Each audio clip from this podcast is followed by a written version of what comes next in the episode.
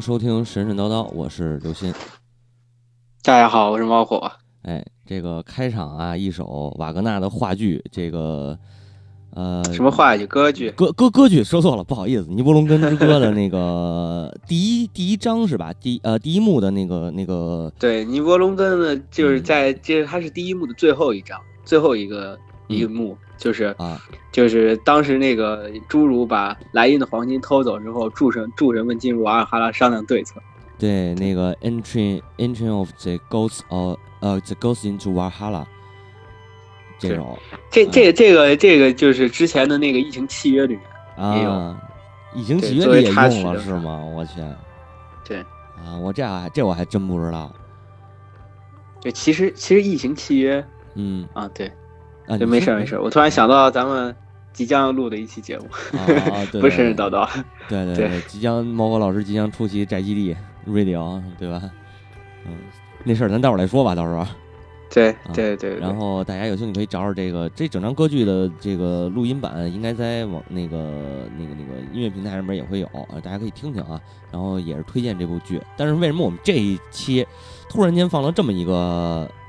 歌了，对，并不是中国神话，哎，并不是中国神话。之前也跟大家预告过，说想要做那个呃番外篇，对吧？对，做一些番外的东西。那这期我们就做一番外，这个呃，再聊聊北欧神话。对，其实其实说说句实话，刚开始要录这期，为什么要选择北欧神话？实际上是呃，因为战神特别火。嗯，然后周围好多电台都录了很多北欧神话的节目，嗯，然后当然当然后来因为大家都知道这个神神叨叨，我也我也比较忙是吧？所以说主要你忙于你你还忙于 过了好久好久，过过了好久好久，然后实际上这战神早这个呃热潮早就过去了，对，不过还是想要说一下，因为因为那个其实虽然就是虽然说是番外，但是呃。北欧神话其实讲的都够多的了，嗯，对，就是，所以说想讲讲，就是，呃，北欧神话之后发生的一些故事。对，是的，是的。嗯，对，之前因为因为大家都比较可能比较熟悉，就是北欧神话，奥丁呀、宙斯，呃，这不什么宙斯，那个那个奥丁呀，包括弗雷亚、弗雷亚这些乱七八糟这些主神或者说是神。然后可能会有些人会知道，比如说贝奥武夫啊，这这相对来说这些，呃，长就是英雄长诗或史诗，但实际上这中间差了特别大的距离。中间有一段，大约中间有很多的故事，其实并不是讲述，并不是讲述这些神，嗯，呃，这些神，而是嗯，讲述就是在这种，呃，该怎么说神话背景之下所发生的一些人类英雄。对，但是不像贝奥武夫那么晚。对，这就是这就是不是北欧正经的北欧神话，他是他是英国人写的。对，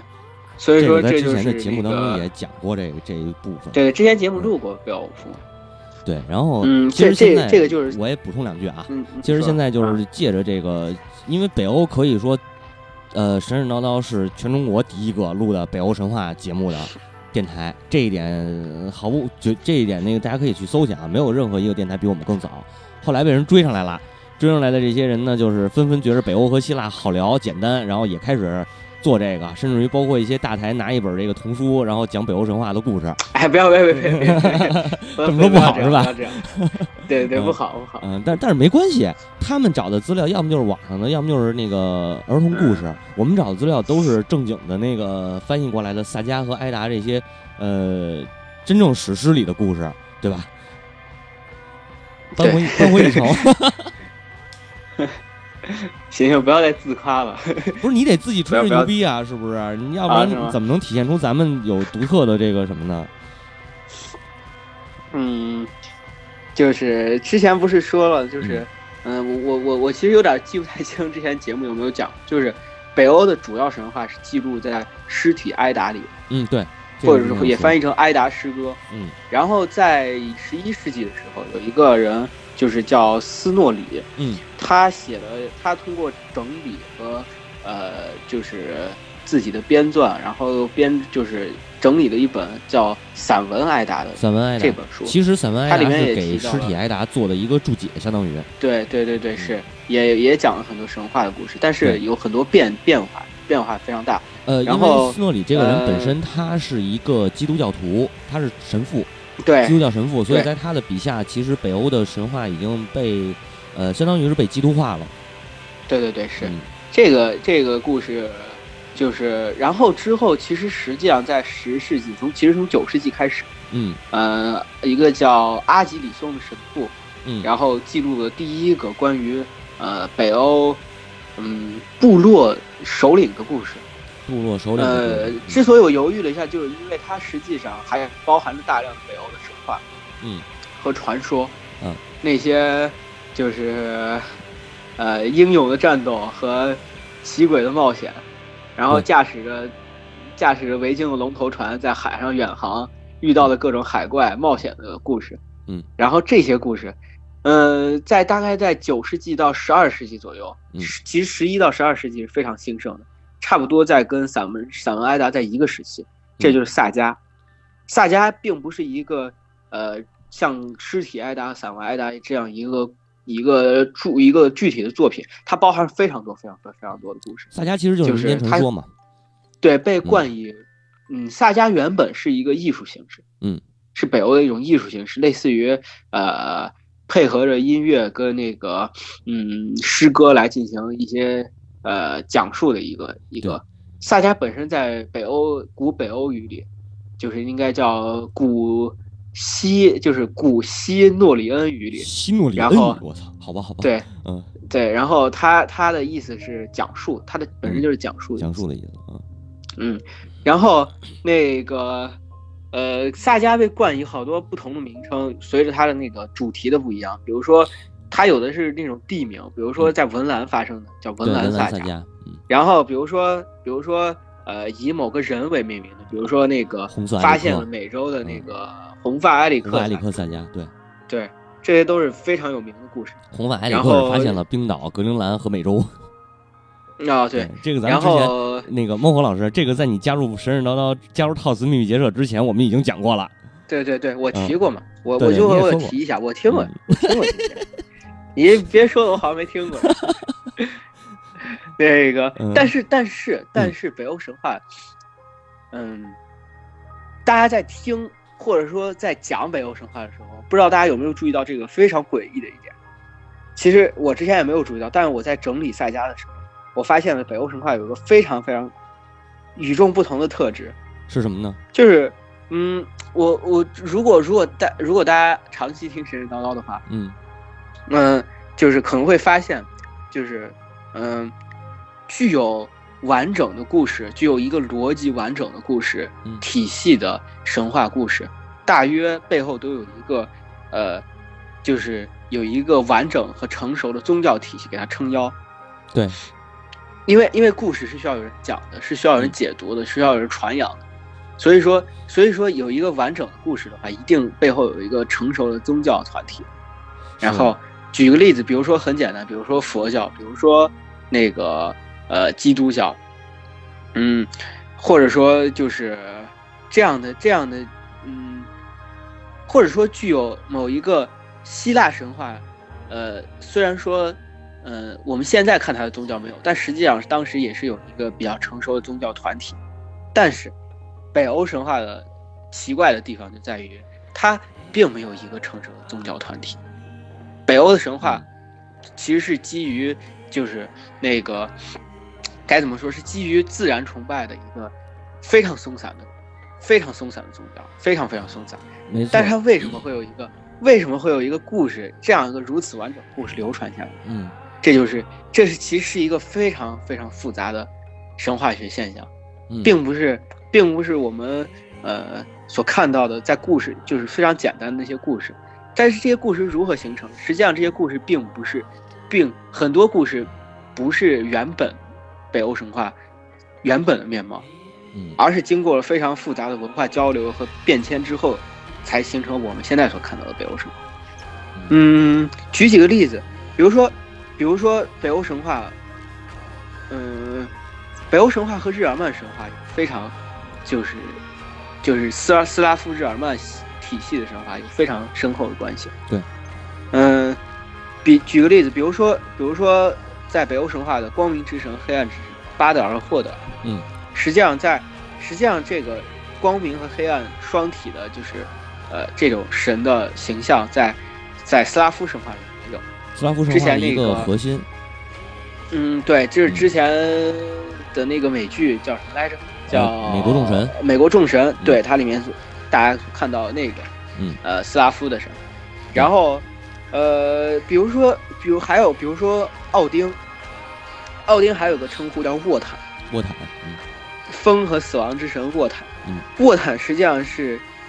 日耳曼的神。对，它本身也是日耳曼语，对，对，嗯。呃，包括那个北欧神话的诺恩三女神和那个呃日耳曼斯拉夫神话里的那个命运两个两个呃北极星和那个呃我忘了是代表着哪个星星座了。嗯，所以说，嗯，其实北欧神话的，嗯、如何形成的，如何形成一个成熟的神话，嗯实际上，呃，这种成熟的故事，我们所现在见到这种成熟的故事，大约形成的故事时间非常晚，可能在七世纪到八世纪左右才形成。嗯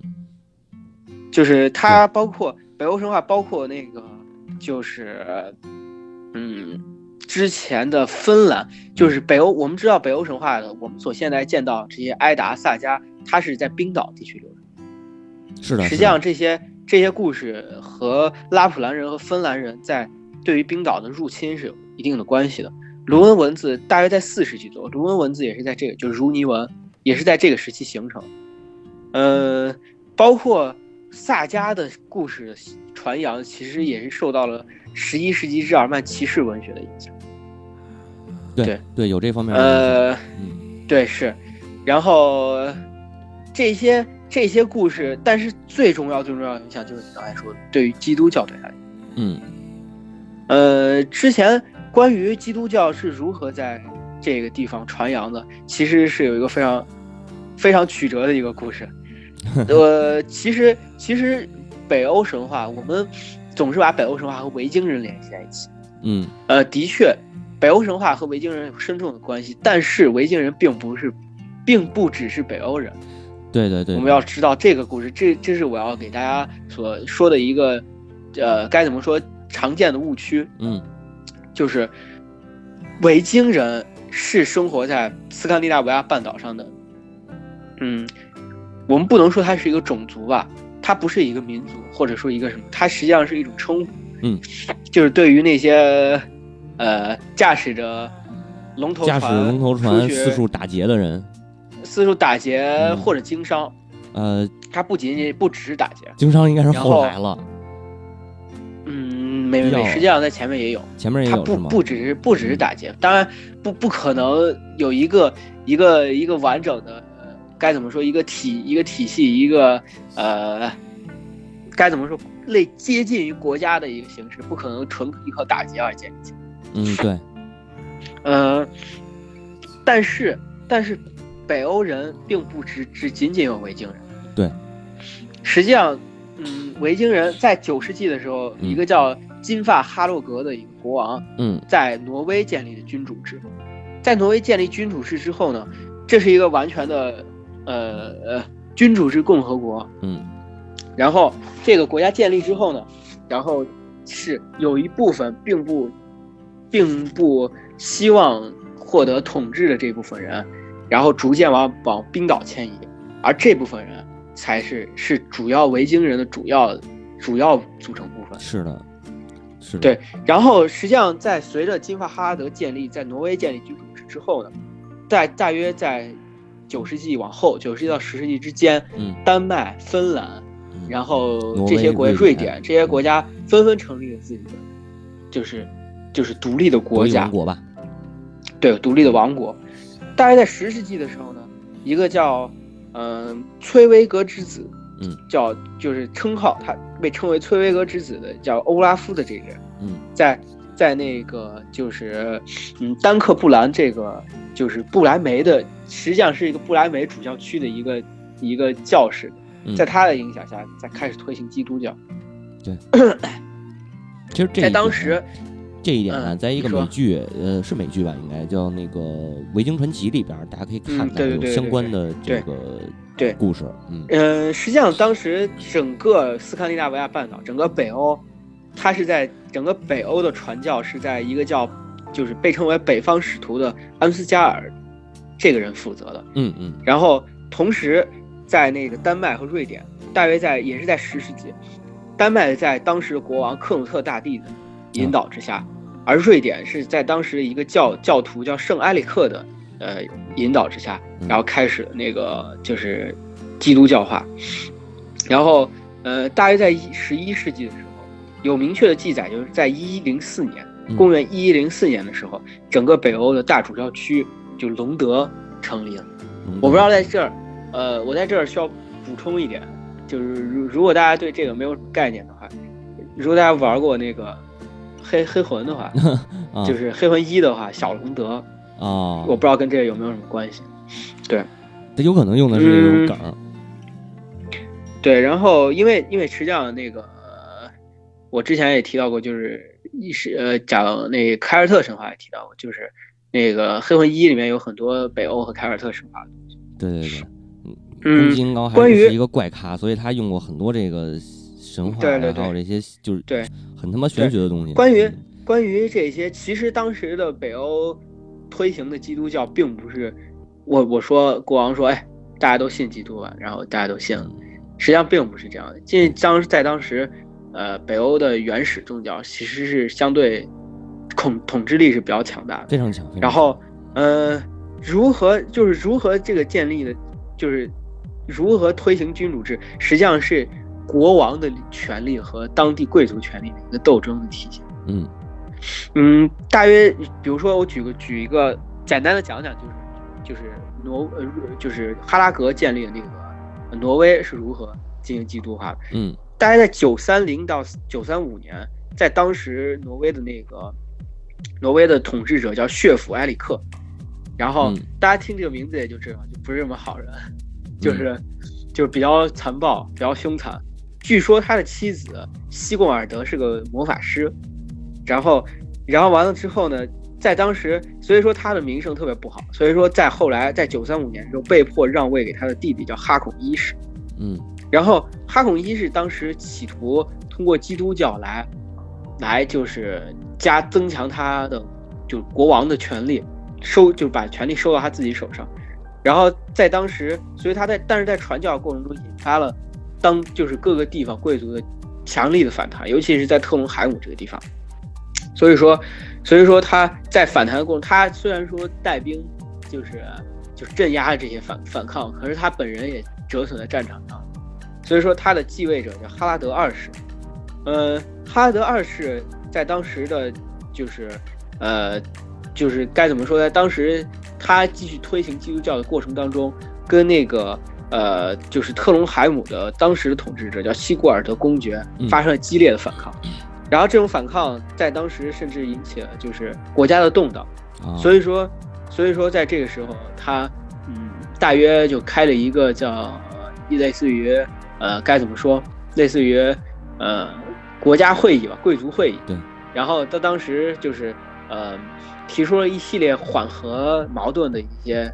呃，一些制度，比如说，在在当地的贵族会议当中，必须要有，必须要有那个，就是呃异教徒来进行中从中调和。但是实际上，这个一些有助于，就是在某种程度上有助于基督教的传播。但实际上，实际上，在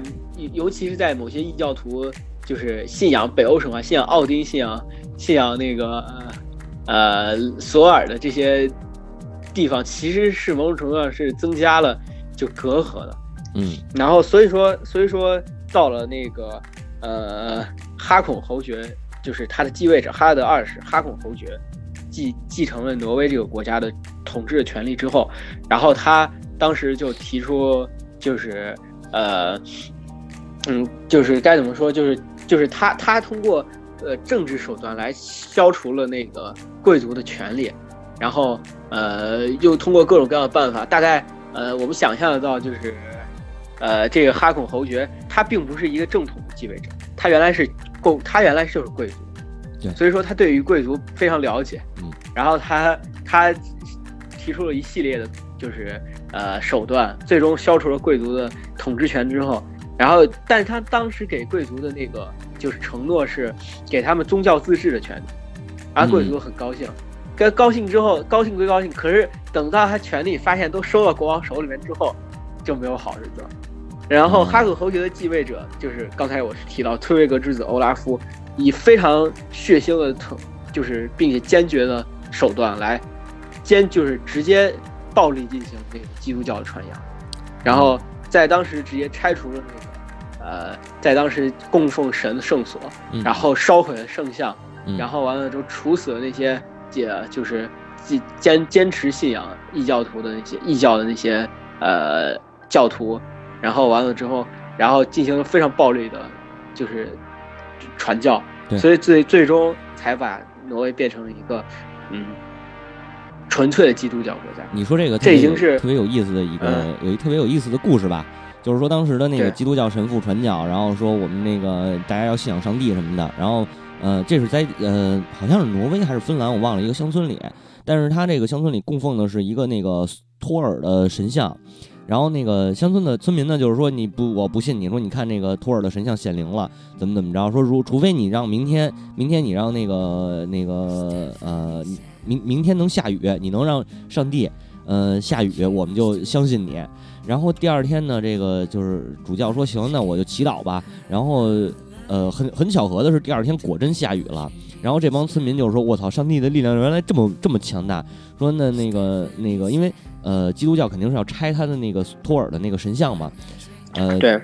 村民说：“那你既然你们说这个上帝这么有神力，那那你们就拆吧。”然后说那个那个，但是但是村民说，就是还有村民反对啊，说我们其实托尔的神像经常接受我们的供奉，我们给他那个奉的这些呃生生肉食物什么的，那个他都会吃等等的，然后还会显灵，然后会动会显灵什么的。后来当那个主教把这个神像砸开砸砸碎砸开以后，发现神像的肚子里全是耗子。哈哈哈。嗯，对对对，我好像也在哪听过这个故事。对，特别有意思。嗯嗯，但是但是有意思的就是这些神父，这些呃，因为我们知道在当时基督教的基督教的那个时期，嗯，呃，就是其实这些呃神的信仰者，尤其是神父啊、主教呀、这些人，实际上是某种程度上是他们是文化人，就是他们、嗯对他们实际上在是有的人是学者，有的人是呃呃，就是一些呃该怎么说？他他们其实呃除了传教以外，他们更知识掌握在教就是主教的，就是该怎么说？我这这会儿突然不知道该如何组织语言，嗯嗯就是在当时那个时间，知识掌握在呃僧侣神职人员，神职人员手里神职人员的手里。对，呃，所以说这些主教和这些神父，他本身就是有的人是非常优秀的历史学家，嗯。然后他们不忍心看到这种具有当具有就是当地呃非常浓厚北欧文化的呃文化元素就就此消亡，啊。所以说他们很他们开始记录这些这些传扬在北欧当地的一些故事，但是在记录的时候，我不能完全按照他们原来故事的本来面貌对。必须要做出改变，嗯，必要做出改变。嗯所以说，他们就进行了一系列基督教化的改造之后，嗯把这些故事记录了下来。这就是艾达和那个萨迦诞生的时诞生的那个原因缘由。对，嗯嗯，包括关于北欧的神话和历史，嗯除了在萨迦、埃达，就是这些里面有，除了这个以外，嗯其实还有两部作品我们需要非常注意。然后一部是一七一零七五年，呃，1075汉堡大主教区，嗯对对对，公元一零七五年，汉堡大主教区的那个主教亚当，嗯，他的汉堡主教史，这里面记载了非常多关于北欧的祭祀、他的习俗、关于神话，嗯就在在这里面我们可以知道，就是当时其实北欧的神话，我为什么说它是一个非常松散的神话呢？这里面就有很多例证可以证明。嗯举几个例子，比如说北欧神话，就北欧人并不是把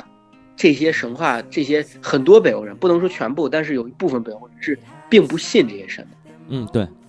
就是他们的神灵信仰不是以，呃，就是我我我要求奉献神为主，而是神神在心中，有点违心，就是我有点那个，就是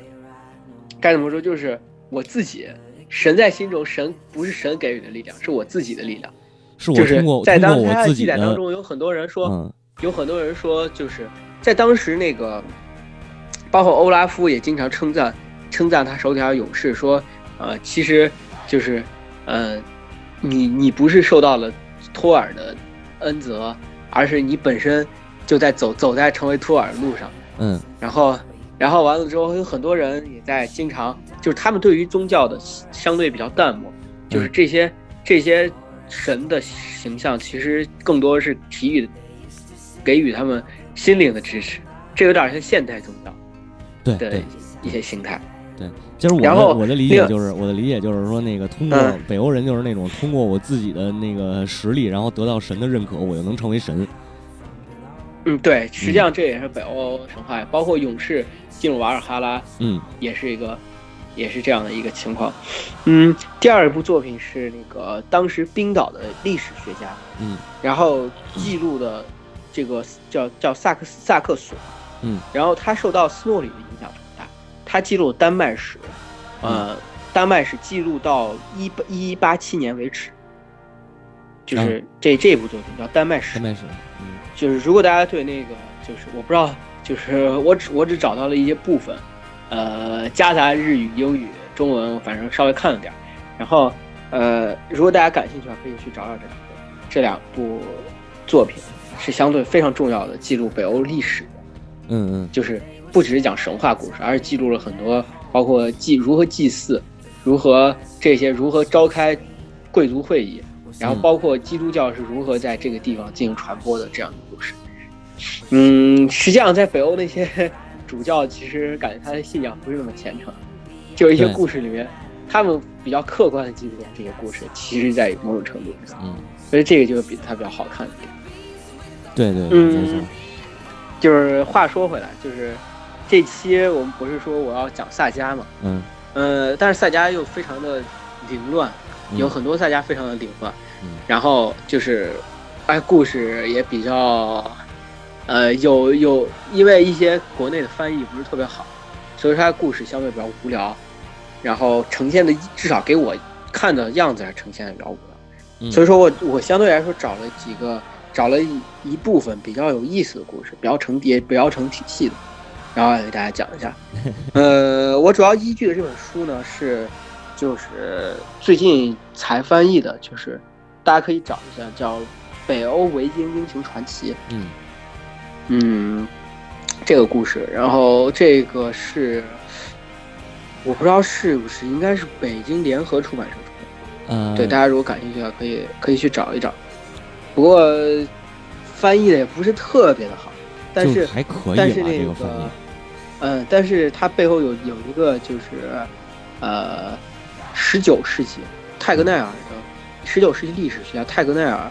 根据他的历史研究，嗯然后包括古代北欧语言的研究，然后用用最接近当时史诗的一个形式来重新编撰的一个嗯萨迦故事，对，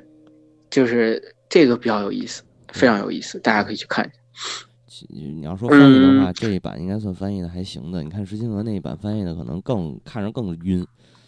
呃，嗯对对对北欧北欧的这个这个这个北欧神话相关的作品，也就是这样了。嗯，对，实际上它的故事非常有意思，我们可以把它当做一个又一个的加勒比海盗来看。啊，是的，是的，嗯，对，可以。嗯、那我们就是就是说，从应该算是从当时的这从这个萨迦故事的开端开始，就叫这个索尔斯坦萨迦。对，加在托尔斯坦萨迦，但是他并不是上来就讲托尔斯坦故事。对，嗯、就是这个故事是从维金，维金之维他托尔斯坦是维金的儿子，但是嗯这个故事是从维金开始讲嗯。这个人叫维金啊。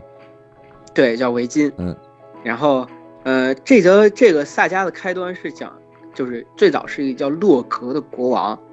然后他统治着挪威北部的王国，然后因为他的名字非常，就是他的他非常他本人非常高大强壮，嗯所以说他的名字就从洛格延伸到哈洛格。嗯，我不知道跟那个金发哈洛格有没有什么关系，他也是统治北欧的挪威的这个国家。是是，因为我当然要说一下，因为萨迦它虽然是历史，但是它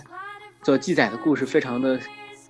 呃，带有浓烈神话气息。嗯然后实际上它包含着很多谜团，它到底哪一部分是历史，哪一部分是神话？也有有点类似于我们三皇五帝，对，对到底是不是历史呢？我们现在很现在的研究来说还不能很确定，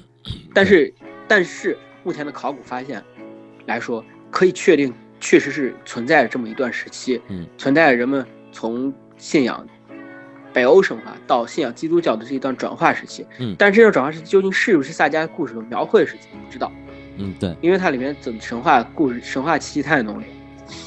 对对，然后继续讲，然后所以说他这个国家就称为哈洛格兰，然后它的意思就是哈洛格领土，非常直白。直白，嗯然后，呃，哈洛格他的妻子叫格洛尔，然后他们他们他们两个人所生的就是，呃，他们没有儿子，所生的是两个女儿，两个女儿，一个女儿叫艾莎，一个女儿叫艾米莉亚。嗯，他们分别是那个北欧古北欧语，就是艾莎的意思是灰烬的意思，嗯就是余烬的意思。嗯艾米莉亚是灰的意思。嗯，然后，呃，在当时洛格手底下传火了，操，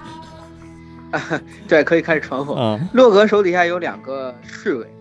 就是他的两个将军，一个叫嗯韦赛特，一个叫费维。嗯这俩人呢，然后有一天韦赛特跟费维就跟那个洛格就是说说说我我们就是大约就是跟那个你们的女儿已经两情相悦，嗯然后看能不能就是把许配给我。嗯然后当时洛格就有点不愿意，就说是，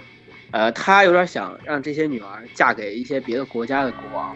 啊，啊进行一些政治联姻，是，不愿意。所以说韦赛特和那个费维干脆就把这两这两个呃公主掳走了，嗯然后 然后掳走之后呢，他们就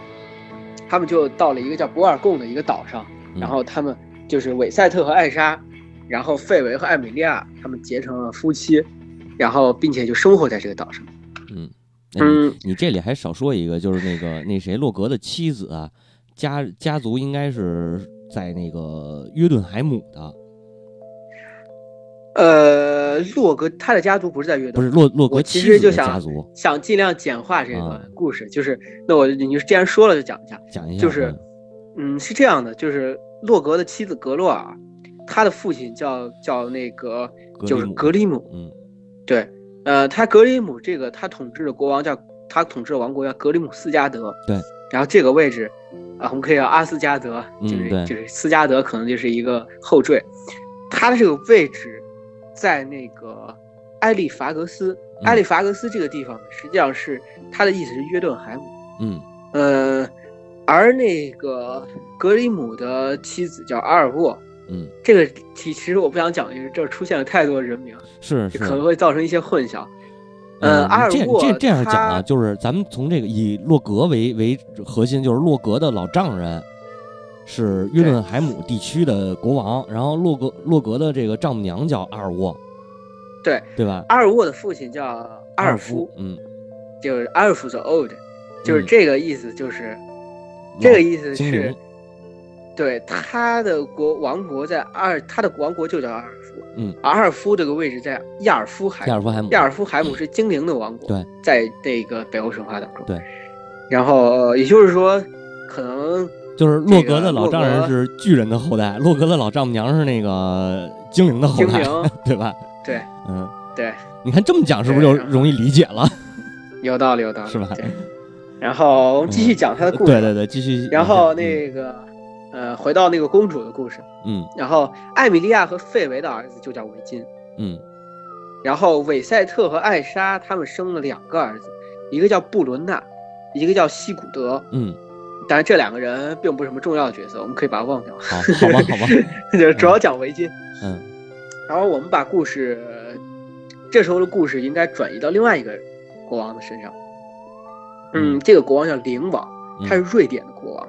灵王。然后完了嗯之后呢，嗯，他他的名字叫灵，哦哦，然后他有一个女儿，长得非常非常的美丽，叫叫红沃尔。嗯然后这个这个，但是这女儿她不仅非常美丽，而且非常的英勇善战。嗯然后她她本人就是就是呃，他的父亲经常让他给他许，就是给他相亲，相了找了各种王子，找了各种贵族将军，他都看不上，不仅看不上，而且还击败了对方。嗯然后大家都觉得那个，大家都心就是这些王子啊，这些国王都心有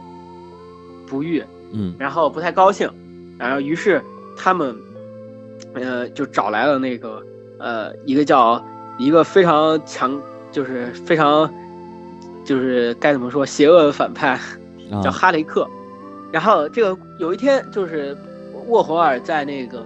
宫殿里待的正好好的，然后大家都在就是欢歌载歌载舞的时候，突然有一个呃丑陋的巨人缓缓从那个宫殿的门口出现，然后据说他长着光头，然后背后还长了一个巨大的瘤子，我操，然后完了之后非常的丑陋，然后他跟那个灵王说说我现在看上你女儿了，你必须要把她许配给我。当然大家都不愿意这个事情，结果灵王还没说话，他直接就把灵王给干掉了。嗯然后卧红啊一看，就是他也没办法，而且大家都，而且周围的大臣，嗯，其他国王、其他国家来做客的王子都在嘲笑他说：“你看，你现你当时，当时你看不上这个，看不上那个，现在你现在你受到该受到惩罚了，就是报应来了。”然后这时候他就跟他的侍女说，他找来一个应该是侍卫，跟他的侍卫说：“那个你现在到一个就是叫博尔贡的小岛上。”你去帮我找一个人，然后给他就是这个人叫维金，嗯，然后现在目前为止我所知道的勇士当中，可能只有他才能干掉那个哈雷克。你跟他说，如果他能干掉哈雷克的话，我嫁嫁给。他啊，对于是这侍卫找到了维金，当时维金的那个就是并不在家，当时他的父亲就是嗯费维和艾米莉亚，他的嗯父母在家。然后完了之后，当时那个侍卫看到之后，看到有外人在，于是就就是留了个口信，然后完了之后就走了。这时候费维这刚他侍卫刚走，维金回来之后，费维就跟他说说，哎，我今天看到那谁谁谁侍卫，我就知道这事儿是要来的。我嗯跟你原本的讲讲讲讲一下吧。然后就是他把这个事讲了之后，维金肯定很高兴嘛。嗯然后他呃呃，他就是说，哎，我心里想着，我建功立业的时候来了，对对对，对然后迎娶迎娶公主，对走上人生巅峰的时刻来了。你看这就特别的特别的那个呃骑士骑士故骑士故事的那种模式，啊，对对对嗯对对。然后这个时候，费维他的父亲费维就跟嗯他说：“你先别高兴太早，我给你讲讲这个哈雷克的来历。哎，就是，据说哈雷克他是从印度来的，啊对，但是呃，这个故事我当时看到的时候非常惊讶，我说跟印度有什么关系？我后来想了一下啊，嗯我后来想了一下，就是我只是说句题外话，就是在当时这是不是能出现印度？呃，实际上是非常有可能。就我们我们知道的，看一零六六年，就是已经就是当时的维京人已经攻占了那个英英格兰，对对，就是在在这之前的英格兰实际上是嗯跟就是在这之前很很多年，英格兰跟罗马帝国的关系是非常紧密的。没错，然后，呃，这这我们继续继续往前推，罗马帝国，就是再往前，嗯罗马帝国跟那个就是再往前的那个就是亚历山大亚历山大亚，历山大大帝，亚历山大王国，亚历山大大帝顿王国，马其顿王国嗯就是分裂了之后，王在留在中亚的那个国家叫塞琉古，塞琉古实际上跟当时的印度是有非常大的关系的。塞琉古王国所那个就是他他当时几其他几个将军，包括丘丘阙啊这些人，嗯也建立了贵霜王贵霜帝国，然后从而统治了印度的一部分。所以说，印度在当时跟塞琉古王国有关系的话，甚至是在那个孔雀王朝阿育王公元一世纪的时候，阿育王甚至跟当时的那个希腊化的那个埃及托勒密王朝还建立了关系。所以说，这些这些一系列的关系，非要扯的，肯定当时的人肯定是知道有印度这个国家的。嗯呃，而且在当时萨迦的这些故事当中，邪恶的反派一般都是来自于一个遥远的，不太就是一个遥远又庞大的国度，大约是会给他一个安这样一个一个身份。对所以他到底是不是从印度来呢？不确定。但是，但是在在十一世纪，呃，北欧是不是知道有印度这个地方？这绝对是知道。对对，是这么一个一个一个一个一个逻辑。嗯嗯，然后继续继续讲这个故事，就是当时印度的国王叫蒂鲁蒂鲁斯大帝，我估计这都是编的，因为印度根本没有这么一个人。嗯，对，印度的国王叫蒂鲁斯大帝，然后突然有一个叫科尔的丑陋的巨人来把他干掉之后，迎娶了蒂鲁斯大帝的女儿，嗯然后他生了五个儿子，啊，生了五个子女，分别叫比约恩，叫他的外号是獠牙，嗯然后呃哈雷克，他的外号叫铁头，就是之前故事里提到的哈雷克，然后还有一个人叫科尔，据说科尔跟他的父亲长得一模一样，也非常的丑陋和阴险狡诈，然后还有一个人叫英亚尔，然后英亚尔，然后迪斯迪斯，还有他们还有一个女儿叫迪斯，迪斯据说是一个女巫，然后掌握着变形的能力。我操，然后嗯。在那个科尔老科尔去世之后，所以说他们的那个就五个五个子女分别继承了他们不同的东西，嗯。比喻就是比约恩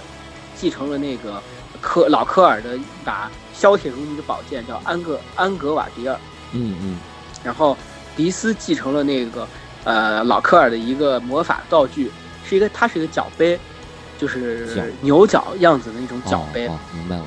然后，呃，关于角杯有个非常有意思的东西，以后有机会可以跟大家聊聊。好，然后以后再开特别、别篇，对，就是角杯，嗯。角杯那个就是它的是，呃如果人从底下喝的话，啊，就是就是从底下喝的话会会就是变得越来越虚弱，嗯，如果从上面喝的话会恢复正常。然后哈雷克继承了那个老克尔的一个魔法戒指，据说戴上那个戒指之后，他可以刀枪不入，然后除非遇到那个安格瓦雷迪尔，就是嗯安格瓦迪尔那把宝剑。然后老科尔继承了他父亲呃财财宝，嗯然后英亚尔继承了他父亲王国，对，大约是这么一个故事。然后这个维费讲完这个故事之后说：“你看，你知道他们现在有多紧张了，最好劝你别去。嗯嗯然后维金说：“维金还劝不住，啊，嗯他父亲说：“算了，我再告诉你个故事，就是当在当年，我跟你的那个你的叔叔，就是好朋友韦赛特，嗯我跟你叔叔在随着那个呃伟大的王国、伟大的国王那个哈洛格征战的过程当中，我们遇到了他们这些人。那在当时，我跟你的叔叔合力把比约恩给干掉了，然后并且我抢来了他的那个宝剑，就是安格瓦迪尔。嗯，然后我现在把它传给你，你拿着去跟哈雷克决斗，应该能赢。哦，然后神器出于是，呃，对于是他就把这把宝剑给了维金，维金又拿着去跟哈雷克决斗。嗯然后在当时，哈雷克已经在那个呃王，就是当时的国王，就是就是在那块儿作威作福，已经把灵王干掉之后，继承了他的，抢夺了他的国王和财宝啊，作威作福，天天呃就是大酒大肉。然后他之所以没有染指红沃尔的原因，就是因为红沃尔告诉他说，我现在已经通知了一个勇士，嗯，你你你不是说你这个是就是你特别强大，没有人能干掉你。啊我我通知来这个人肯定可以把你给击败，所以说你要是不信的话，你在这等着。然后哈雷克就出于骄傲，就一直在那等着。然后于是那个维金